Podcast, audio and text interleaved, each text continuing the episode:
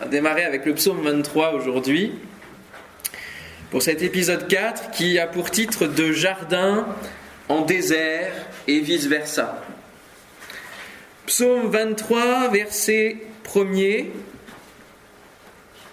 Cantique de David, que l'on connaît de manière mondiale, hein, et même repris par des gens qui ne connaissent pas Dieu. L'Éternel est mon berger, je ne manquerai de rien. Il me fait reposer dans de verts pâturages, il me dirige près des eaux paisibles, il restaure mon âme, il me conduit dans les sentiers de la justice à cause de son nom. Amen. Voilà, je voulais souligner ce matin ces paroles. Il me fait reposer dans de verts pâturages. David est comme dans un jardin d'Éden. Sa relation avec Dieu, sa relation de paix, l'amène à un repos, un repos de vie. Il n'y a pas d'inquiétude parce que Dieu est son berger, donc Dieu gère sa vie, Dieu le conduit. Quand les dangers l'entourent, eh bien, il a la capacité de les affronter parce qu'il est connecté à Dieu, connecté au Seigneur. Alléluia. Et il a cette force qui euh, est celle du Seigneur dans sa vie, et cela crée véritablement un, repos. Un repos, il est désaltéré auprès du Seigneur. C'est ce repos dont tout le monde rêve. En parlant de quête d'un plaisir éternel, c'est le, titre de, de l'ensemble de l'étude, eh bien c'est finalement la tranquillité que les gens recherchent avant tout. Le repos, avoir une vie de repos, de tranquillité, loin de, la frénésie, métro, boulot, dodo. Et c'est ce que l'Éternel propose. Et c'est euh, du coup ce qu'il veut mettre en place assez vite alors que la méchanceté va continuer de s'accroître sur la terre. Il va chercher à pouvoir remettre de nouveaux jardins, de nouveaux espaces pour des hommes, des femmes qui veulent de ce repos qui veulent rester attachés au Seigneur, comme on l'a vu avec Enoch hier soir en conclusion. Oui, il y a des hommes, des femmes qui veulent pousser avec le Seigneur. Nous avons dans la suite de la Genèse au chapitre 5 et verset 28-29, il nous est dit que Lémec, âgé de 182 ans, engendra un fils. Il lui a donné le nom de Noé, en disant, Celui-ci nous consolera de nos fatigues et du travail pénible de nos mains, provenant de cette terre que l'Éternel a maudite. Je ne me souvenais pas d'avoir lu euh, un tel verset. Souvent, ça nous fait souvent le, coup quand même. C'est une parole vivante et bien souvent il y a des versets, on se dit mais j'ai jamais vu ça. C'est vrai. Hein Celui-ci nous consolera de nos fatigues et du travail pénible de nos mains. La destinée de Noé commençait à être tracée de manière prophétique par ses paroles de son père, et puis au travers aussi d'un autre euh, prénom, hein, où à la fin il y aura justement les déluges, c'est ce que veut dire euh, ce prénom. Il y avait des prémices de ce que Dieu avait déjà inscrit dans l'histoire de toute éternité.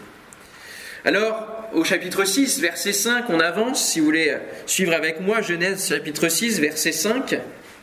L'Éternel vit que la méchanceté des hommes était grande sur la terre, parce que oui, même s'il y a des hommes qui marchent avec Dieu, la grande majorité reste dans le venin du péché.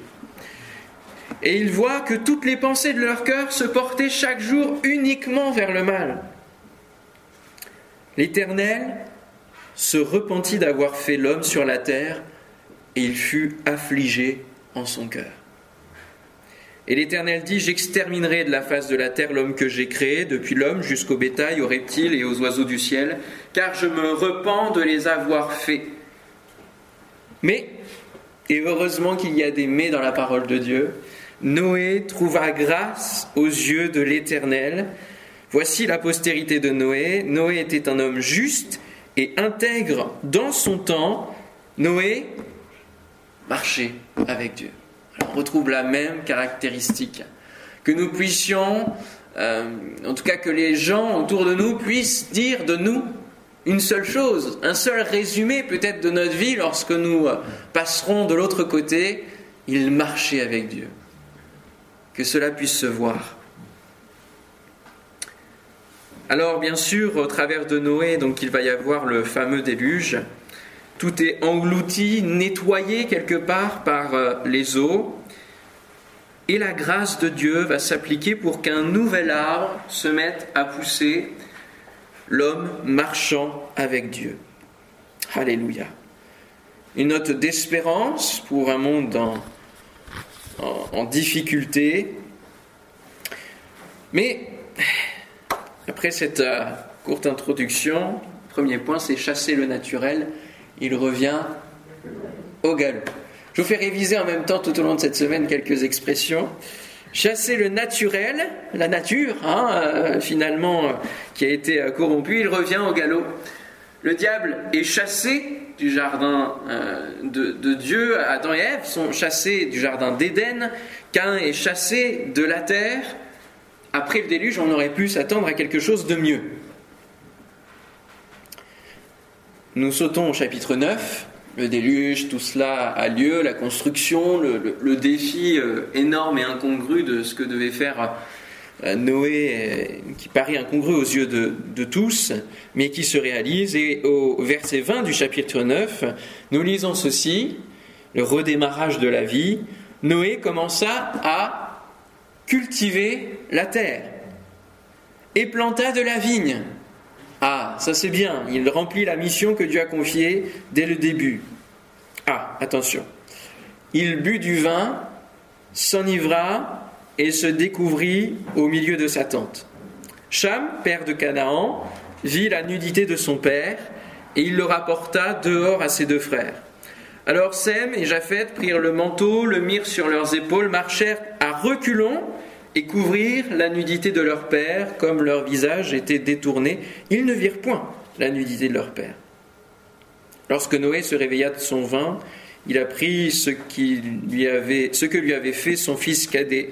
Il dit Maudit soit Canaan, qu'il soit l'esclave des esclaves de ses frères. Il dit encore Béni soit l'Éternel, Dieu de Sem, et que Canaan soit leur esclave, que Dieu étende les possessions de Japheth, qu'il habite dans les tentes de Sem, et que Canaan soit leur esclave. Amen. Voici le cycle du péché qui fait revenir toujours au même résultat. Et nous allons voir que l'histoire va se répéter à de nombreuses reprises. À chaque fois que Dieu tente de restaurer une relation, de planter l'homme dans un jardin, il y a la racine du péché qui reste euh, ici euh, forte et qui pousse dans certains hommes, certaines personnes, plus particulièrement ici dans, ce passage. Alors, c'est vrai qu'à notre époque, où la nudité devient de moins en moins gênante, difficile maintenant de comprendre euh, peut-être ce texte et de se dire mais bon qu'est-ce que en quoi ça a donné lieu à une malédiction quand même. C'est vrai parce qu'on aurait pu dire euh, quand même Noé il est allé fort parce que lui-même il était il était quand même euh, pour dire les choses très crûment il était bourré. Euh, quand même c'est d'abord de son fait à lui il n'aurait pas dû s'enivrer et ça n'aurait pas engendré ça. Alors il est clair que le fait de s'enivrer n'est pas forcément la meilleure des choses à faire ici euh, et, quand on lit le Cantique des Cantiques, euh, il nous est pareil l'enivrement, l'enivrement d'amour. Alors, des fois on se dit, bon, du coup, qu'est-ce qu'il faut faire? Rappelons-nous que dans le Nouveau Testament, l'apôtre dit qu'il vaut mieux être rempli du Saint-Esprit que de vin. Et que d'être rempli de vin, finalement, c'est de la débauche. Noé a bien commencé, il a cultivé la terre, il a planté une vigne, mais il l'a mal géré. Il a mal géré ce jardin, et ça, ça a dérapé et ça a eu des conséquences du coup sur la génération suivante, euh, particulièrement sur Cham. Alors Dieu avait aussi un plan par rapport aux trois, aux trois générations qui suivaient, euh, donc, euh, enfin aux trois, aux trois fils de Noé. Il y avait un, un plan spécifique, puisqu'on a déjà le mot de Canaan, finalement, il y a une malédiction posée sur Canaan. Alors Canaan, c'est d'abord un prénom, avant d'être une terre. Mais euh, le pays promis, qui va arriver, et qui va s'appeler euh, quand même le pays de, Canaan, est d'abord maudit. C'est pour ça que Dieu va amener le peuple à euh, finalement une recréation de ce pays, et puis encore une autre, on le verra dans, dans quelques temps, de manière très, très récente avec le pays et le désert qui refleurit. Un nouveau jardin à venir. Dieu espère inlassablement que la vie, sa vie, la vie de Dieu peut pousser en l'homme. Aussi va-t-il appeler Abraham, dur en Chaldée, au pays de Canaan avec une grande promesse. Il va appeler à aller dans ce pays-là.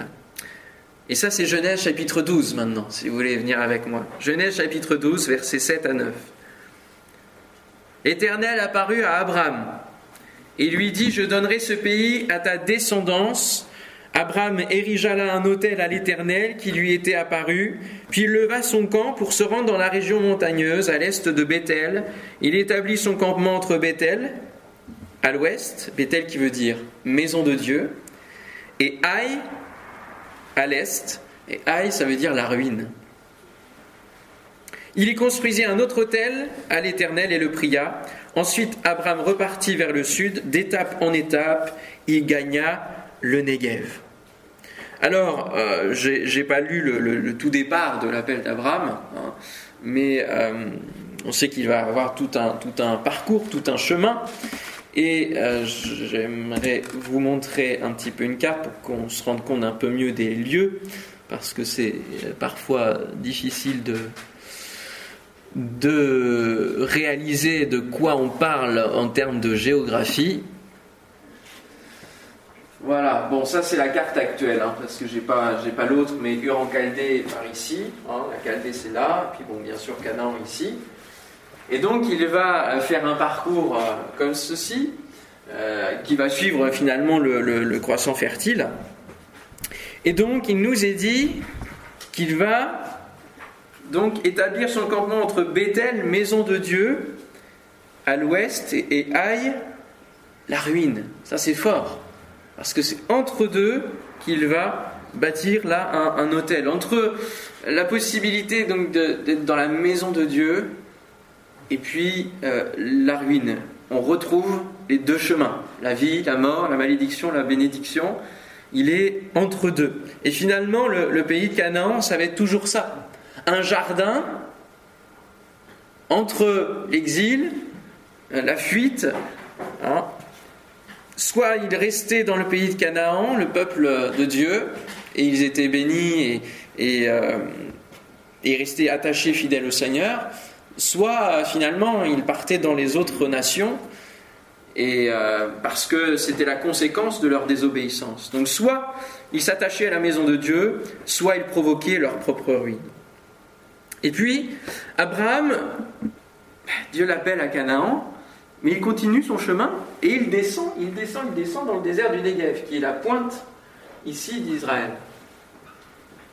Et Negev, ça veut dire sud.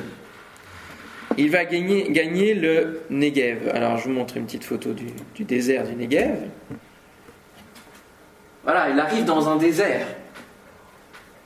Et puis, il nous est dit quelques versets plus tard qu'il va y avoir une famine une famine dans justement le pays et qui va descendre encore, encore, encore, jusqu'en Jusqu'en quoi Où ça?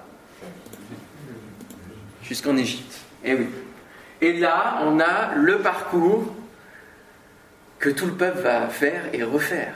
C'est-à-dire qu'ils vont, tout le temps passer de cet endroit-là à l'Égypte, et puis en repassant à chaque fois au niveau du jardin.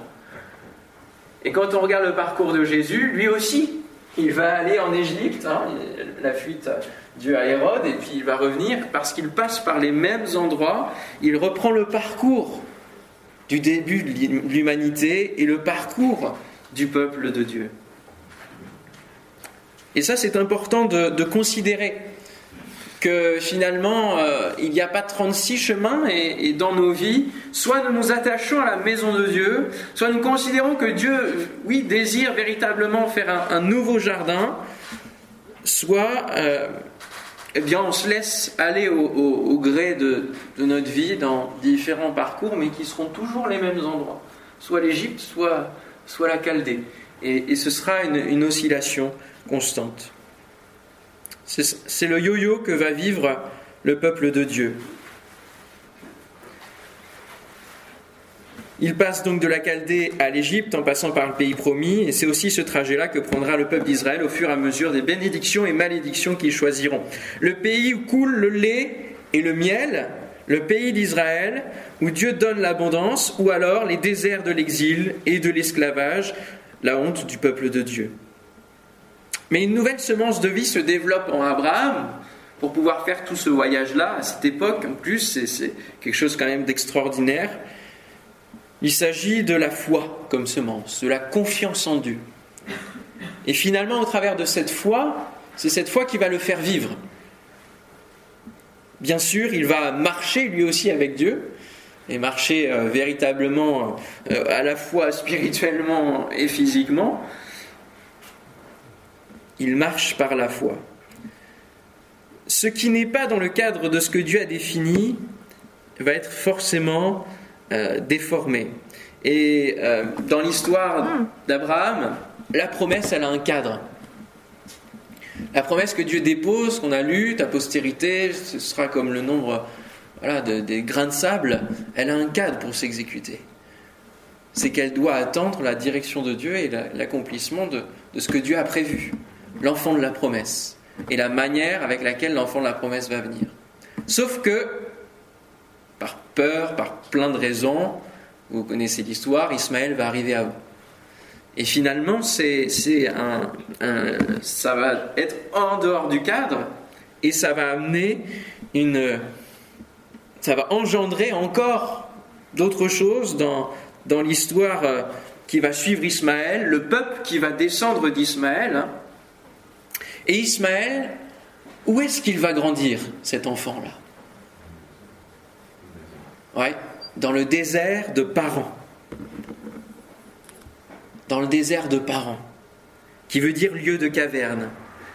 Lui aussi est chassé finalement de la maison d'Abraham, qui peut représenter le, jardin euh, ici de, Dieu, le jardin de, de la promesse, de la foi, de tout ce qui convient selon Dieu, qui est dans l'ordre divin, il va être chassé dans le désert de parents et c'est là qu'il va grandir.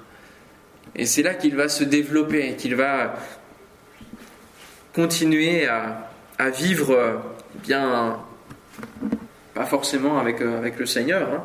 On voit les, les, descendances qui euh, vont devenir des ennemis d'Israël, du peuple, des ennemis du peuple. Abraham finira par planter en Genèse 22, donc là on fait un grand saut. Lui aussi il va planter des choses. Noé plante de la vigne et lui il va planter, est-ce que vous savez ce que c'est? Oui, des tamarisques. Mais pas à n'importe quel endroit. Et on va voir quand même au travers de, de, de cette semaine combien cette parole, retenez là parce qu'on va en reparler dans quelques jours, Abraham planta des tamarisques à Beersheba, Genèse 22, verset 33. Et là, il invoqua le nom de l'Éternel, Dieu. Dieu de quoi? Dieu de l'éternité. En quête d'un plaisir éternel. Abraham va invoquer le nom de l'Éternel, Dieu de l'éternité. Abraham séjourna longtemps dans le pays des Philistins. Alors Beersheba, c'est euh, en fait la porte du désert de Negev. C'est au tout début. Alors je ne sais pas si je peux avoir un truc plus grand. Euh, bon, je vous mets une carte, mais ça c'était pour l'été dernier. Non, je vais essayer. Oui.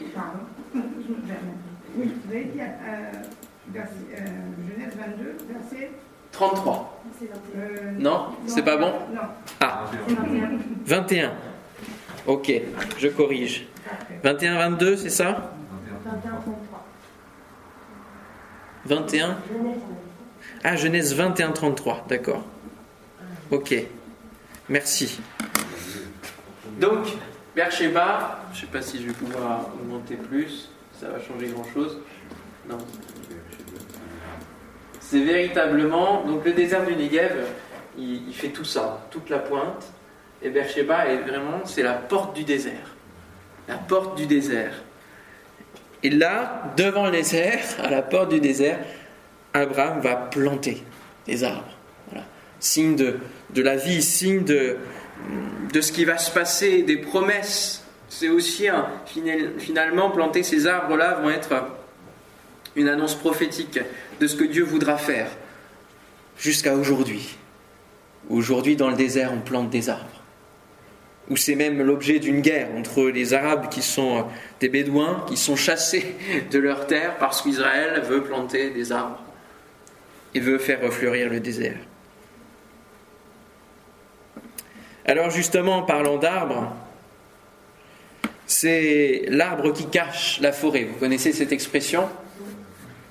C'est-à-dire que c'est, on ne voit que le détail alors qu'il y a, tout un, potentiel derrière, mais on voit euh, juste un, détail qui, qui ne va pas alors qu'il euh, y a tout, un reste, tout un ensemble. Alors que Dieu redonne le cadre de son alliance, finalement, de l'Exode au Deutéronome avec Moïse, pour faire vivre un, un jardin de plaisir à l'homme, eh bien l'homme, il va toujours aller en dehors du cadre toujours aller au-delà du principe de plaisir. Au-delà du principe de plaisir. Et il, reste dans la satisfaction immédiate de son besoin. Je veux ça, je vais l'avoir, et, et c'est tout. Alors Moïse va avoir des cheveux blancs, à éduquer la foi, justement, de ce peuple qui ne jure que par le jardin de l'Égypte quand on lit cette histoire et les paroles du peuple, on se dit mais c'est pas possible, ils comprennent rien, ils, ne voient pas. Bon, mettons-nous à, leur place, on aurait réagi de la même manière. La même manière parce que c'est psychologiquement inscrit. Et euh, j'aimerais vous parler quelques instants de, psychologie. Ma femme est psychologue, alors elle m'a aidé sur ce plan, mais je me suis dit, mais pour que ce soit ancré à ce point-là, que l'homme aille au-delà du principe de plaisir, bien sûr, il y a une origine spirituelle, c'est le péché. Rien à dire là-dessus. Mais justement, le, travail de Freud, qui est quand même l'une des grandes figures de la psychologie, au travers de ses recherches, va, se réorienter et va se rapprocher ce que, des conclusions bibliques que l'on peut faire sur l'être humain et sur sa tendance toujours à dépasser le cadre. Et donc Freud évoque deux principes, celui de la réalité, principe de réalité, et celui de plaisir. Et ces deux-là doivent s'équilibrer. Le principe de réalité, finalement, il impose à l'être humain des compromis, des consensus pour faire face au principe de plaisir. Alors pour expliquer ça, parce que c'est un petit peu, un petit peu complexe quand même, euh, il y a une expérience qui a été faite. Ça y est, ma souris a disparu, elle est là. Alors, je ne sais pas si vous allez voir le son, je l'ai mis au maximum, mais c'est une expérience qui est intéressante. On va la regarder quelques, quelques instants si vous voulez bien. Et si l'ordinateur veut bien surtout. Bean Nursery School est une maternelle pilote de l'université Stanford près de San Francisco. Son nom est lié au fameux test du marshmallow, au test de la guimauve qui a eu lieu ici dans les années 70. Cet exercice, destiné à évaluer le self-control et la motivation des enfants, nous l'avons refait avec des enfants d'aujourd'hui, quitte à plonger des bambins de 4 ans dans un cruel dilemme. Dans ce jeu, il y a deux assiettes. Regarde, j'en mets un ici et deux là. Tu préfères deux guimauves ou une guimauve? Bien sûr, le plaisir, on en veut deux. Deux guimauves, ok. Deux. Tu en veux deux, c'est ça? Deux. Ça, c'est le principe de plaisir. On va faire la chose suivante. Je vais sortir pour terminer un petit travail. Mais tu peux m'appeler à tout moment en appuyant sur la sonnette. Si tu le fais, tu auras seulement une seule guimauve. If you wait, Si tu attends que je revienne, tu auras deux you guimauves. can have two marshmallows. Ça, c'est le principe. D'accord À tout à l'heure. le principe de réalité qui s'installe. Voilà, l'ordre, le cadre. Et là, l'épreuve commence. Test original, le cerveau des enfants analyse les données de manière automatique. Chacun d'entre eux développe sa propre stratégie inconsciente pour résister à la tentation.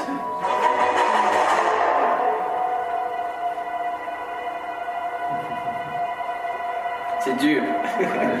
Très dur.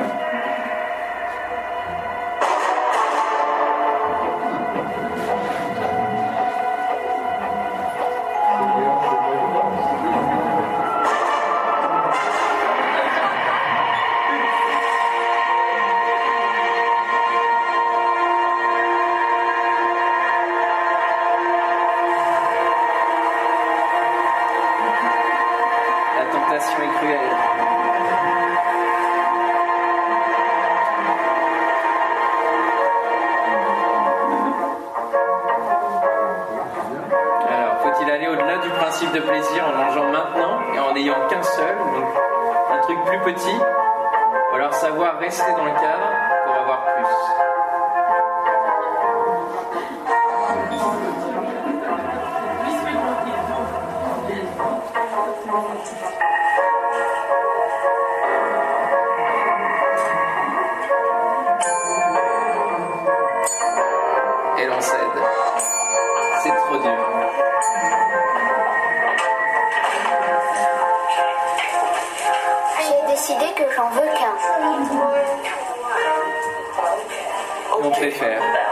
Appuyé sur la sellette, tu peux le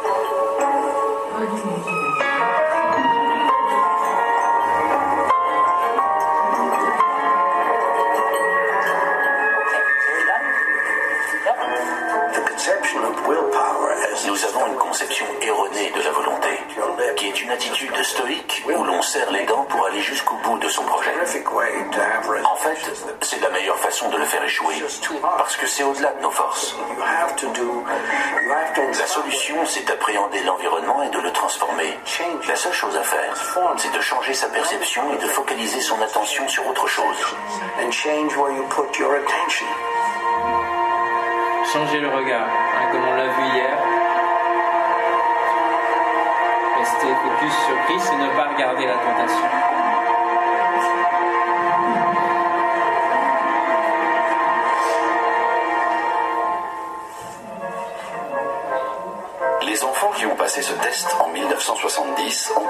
Dépassé la quarantaine. Au fil des années, ils ont été régulièrement consultés. Ceux qui, à l'âge de 4 ans, ont été capables d'attendre un quart d'heure ont mieux réussi leur test d'admission à l'université. Ils gagnent aussi mieux leur vie. Ils sont plus heureux en ménage et en meilleure santé que ceux qui ont tout de suite englouti leur guimauve.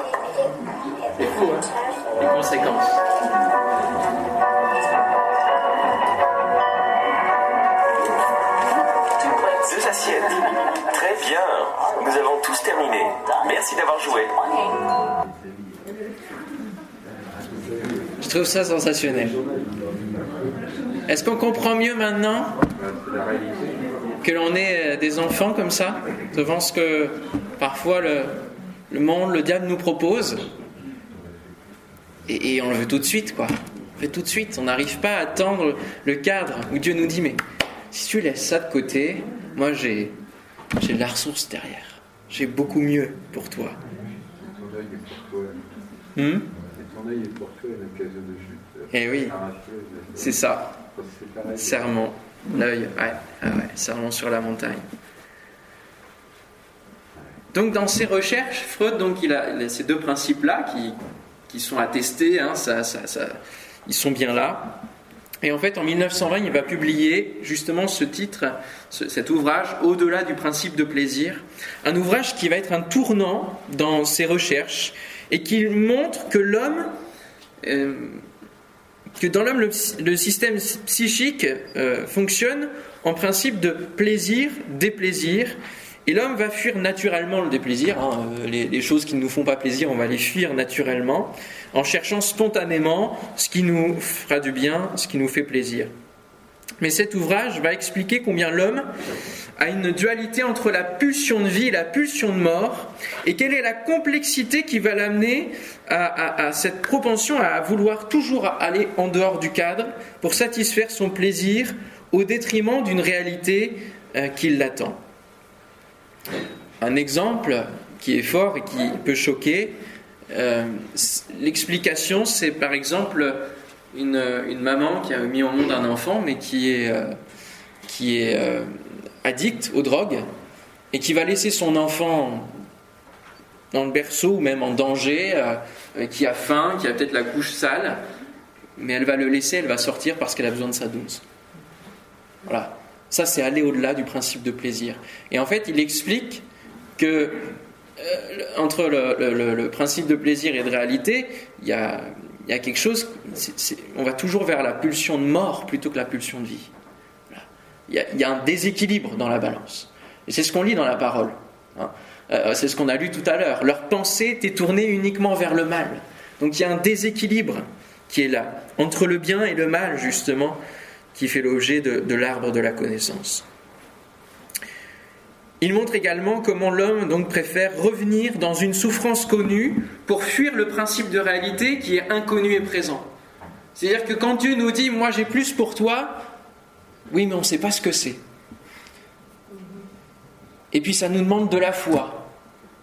Et du coup, cet aspect inconnu qui, qui, nous, qui nous amène parfois voilà, à oser, à nous exposer, eh bien, on préfère non, rester dans, dans les choses qu'on connaît, rester dans les, les, plus petites choses. Et c'est pour ça que le peuple dira, mais nous, on préfère retourner dans le jardin d'Égypte. Ils avaient complètement oublié l'esclavage qui était présent dans ce cadre-là. Mais pour eux, la, seule chose qui revenait, c'était, euh, le, le, plaisir d'avoir un confort malgré tout, malgré les, les, conditions difficiles.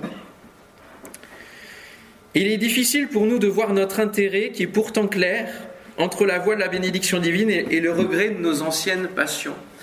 Et ça colle vraiment avec le texte biblique. La racine du péché est profondément ancrée dans la nature humaine, et c'est pour ça que nous avons un combat constant entre la chair et l'esprit, nous dira l'apôtre Paul, dans Galates 5. Selon ce que nous dit donc l'apôtre en Galates 5, nous développons soit le travail de la chair, puisqu'il nous est parlé des œuvres, donc c'est un travail, hein, soit le travail de la chair qui est dur, c'est le travail du moi sans Dieu, soit le fruit de l'esprit, et ça c'est le fruit de Dieu en moi. Alléluia. On a cette opposition et il faut que nous en soyons vainqueurs et que nous marchions par l'esprit. Et ça c'est important comme nuance. Il y a deux appels. Il y a le fait de vivre par l'esprit, ça c'est être animé de l'esprit, vivre par l'esprit, et ensuite il y a une marche, il y a un parcours, il y a un chemin. Et certaines personnes vivent par l'esprit mais ne marchent pas par l'esprit. Et c'est important d'apprendre à marcher selon l'esprit, et finalement en parallèle de ceux qui marchaient avec Dieu au début de l'humanité. Euh, juste une petite précision, parfois on ne comprend pas quand euh, euh, certaines, certaines femmes battues reviennent avec un, mari, enfin elles retrouvent une personne qui va finalement les battre de nouveau. C'est ce principe-là qui, rejoue quelque chose. Quelque chose qui se rejoue, euh, malgré la, la, souffrance, il y a quelque chose qui se rejoue, et ça, c'est véritablement euh, l'ancrage de, de la racine du mal dans les vies qui veut véritablement détruire des vies. Alors, en conclusion, vivons dans le repos divin. Alléluia que l'on a lu en, début, de, prédication, vivant dans, le repos de Dieu. Quand nous considérons les temps où le peuple va être dans son pays et ceux où il est hors de son pays, finalement les temps de désert paraissent quand même les plus nombreux. Alors que nous puissions nous faire en sorte de vivre dans le repos divin plus que dans les déserts, même si les déserts sont aussi des écoles et euh, nous font apprendre des leçons, mais parfois ils sont juste le résultat d'un manque de foi, puisque euh, le, le, peuple n'a pas conquis euh, le, pays promis et, et cette génération-là est morte dans le désert. Il y a des générations qui meurent spirituellement dans, les, dans les projets divins, parce qu'elles n'osent pas se lancer. Et, et c'est important que nous considérions et que nous puissions dire, Seigneur, que notre génération à laquelle nous appartenons puisse véritablement répondre présent aux défis que tu lui donnes. Que nous puissions faire une récolte, une moisson pour cette génération. Amen. C'est notre cœur. Hein. on, a, on a soif que ce pays se tourne vers le Seigneur et que nous soyons utilisés par, euh, par Dieu pour euh, aller chercher le maximum, le plus grand nombre, en disant il y a un jardin magnifique qui nous attend. Que son nom soit béni. Alléluia. Seigneur, nous te bénissons, te remercions pour euh, ta vie, pour encore ces, ces, pensées qui ont été apportées ce matin. Seigneur, de, de jardin en désert et, vice-versa, Seigneur. Nous ne voulons pas de, de fatalité par rapport à l'histoire. Et ce n'est pas parce que le peuple d'Israël a, pu être en yo-yo que nous devons forcément aller de, de, désert en jardin. Mais Seigneur, que nous puissions rester dans ton repos, Seigneur, dans ces verts pâturages qui sont les prémices du ciel. Bien sûr, ce n'est qu'une infime partie de ce que nous connaîtrons de, de la gloire là-haut. Et c'est encore plus merveilleux ce que tu nous prépares là-haut. Mais Seigneur, donne-nous véritablement de, de quitter les déserts qui, veulent notre mort. Au nom de Jésus. Donne à notre génération d'être consciente des défis spirituels qui l'attendent. Seigneur, je te prie pour les, toute la jeunesse, Seigneur. Tous ceux qui se lèvent pour toi, tous ceux qui se donnent à toi. Je te prie pour qu'ils aient véritablement autant de, autant de foi, même plus de foi que, que les générations qui ont précédé. Je te prie pour que tu puisses les, tenir en toi, dans cette société, cette, ce monde qui évolue tellement, dans ce monde qui va vers des temps, des temps qui sont décrits dans l'Apocalypse. Seigneur, nous te demandons ta grâce, ta bénédiction sur notre pays, de manière particulière, et peut-être d'autres pays qui sont représentés ici. Seigneur, notre monde a besoin de toi. Que ton esprit continue de souffler avant que la porte de la grâce ne se ferme, avant que la nuit devienne trop épaisse pour que nous puissions travailler. Seigneur, que nos mains puissent être à l'action, Seigneur. Donne-nous de pouvoir marcher selon ton esprit et non pas selon les principes de ce monde. Seigneur, donne-nous d'être conduits par toi, que notre foi soit fortifiée, augmentée, Seigneur. Nous t'en prions afin de pouvoir rentrer dans, dans les exploits que tu attends pour nous. Merci Seigneur de ce que tu viens bénir chacun et parler à chacun encore ce matin. Dans le nom de Jésus. Amen.